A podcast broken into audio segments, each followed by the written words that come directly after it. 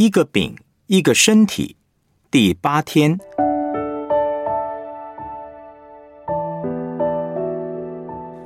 罪的根源与处理上的困难。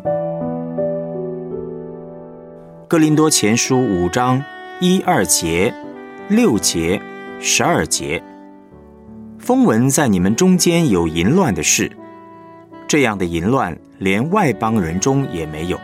就是有人收了他的继母，你们还是自高自大，并不哀痛，把行这事的人从你们中间赶出去。你们这自夸是不好的，岂不知一点面教能使全团发起来吗？因为审判教外的人与我何干？教内的人岂不是你们审判的吗？哥林多前书六章二节。九节、十五节、十九节，岂不知圣徒要审判世界吗？若世界为你们所审，难道你们不配审判这最小的事吗？你们岂不知不义的人不能承受上帝的国吗？岂不知你们的身子是基督的肢体吗？岂不知你们的身子就是圣灵的殿吗？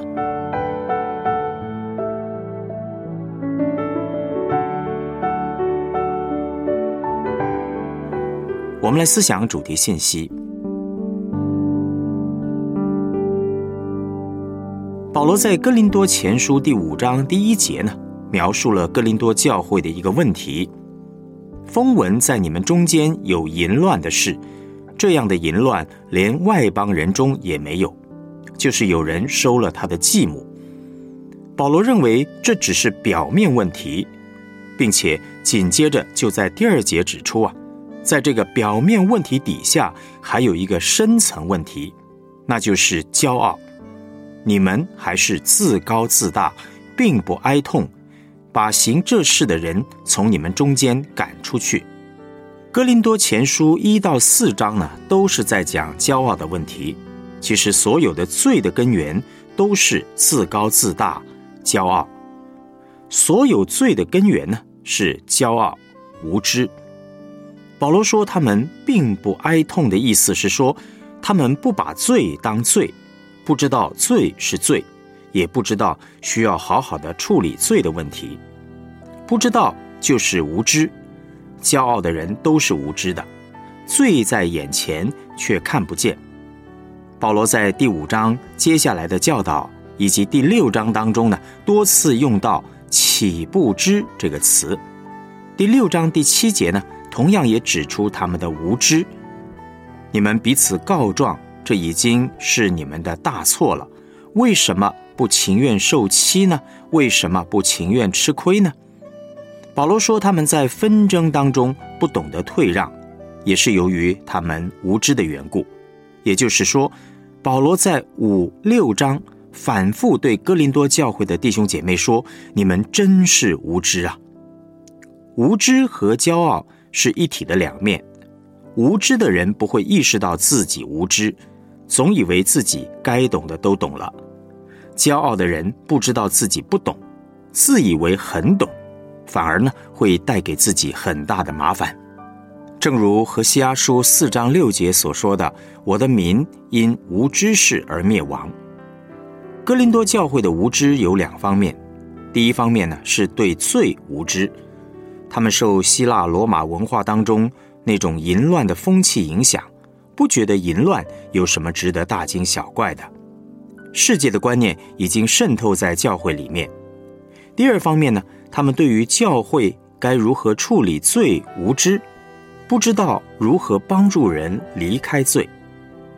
处理罪的最大困难，害怕。今天有些小组长。在需要处理组员的罪的时候，会觉得很困难，以至于不敢处理，不愿意处理，能拖就拖。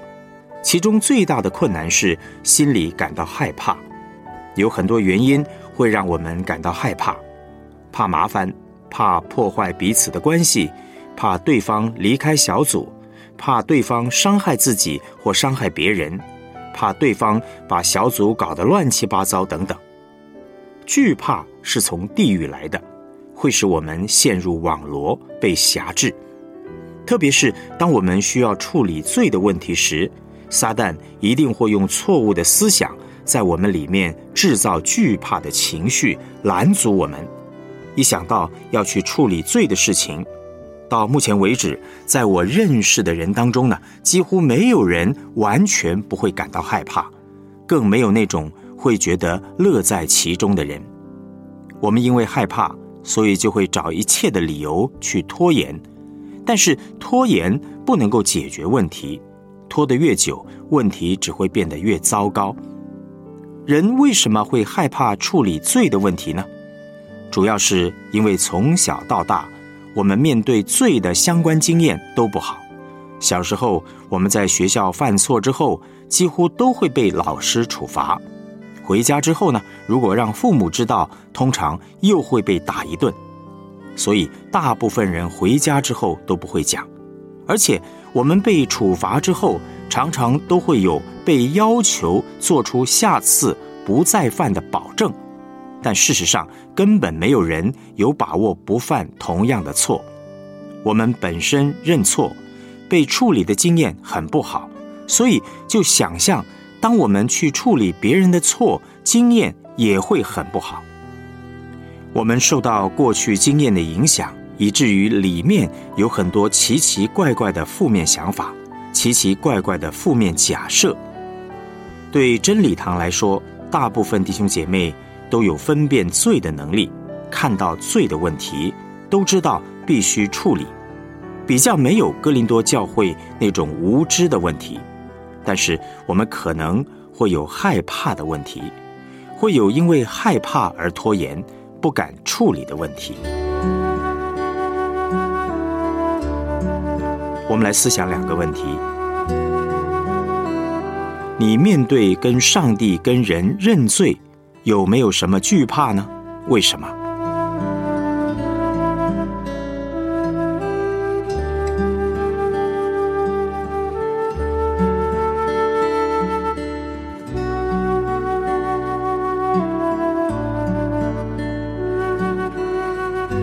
对处理别人的罪，有没有什么惧怕呢？为什么？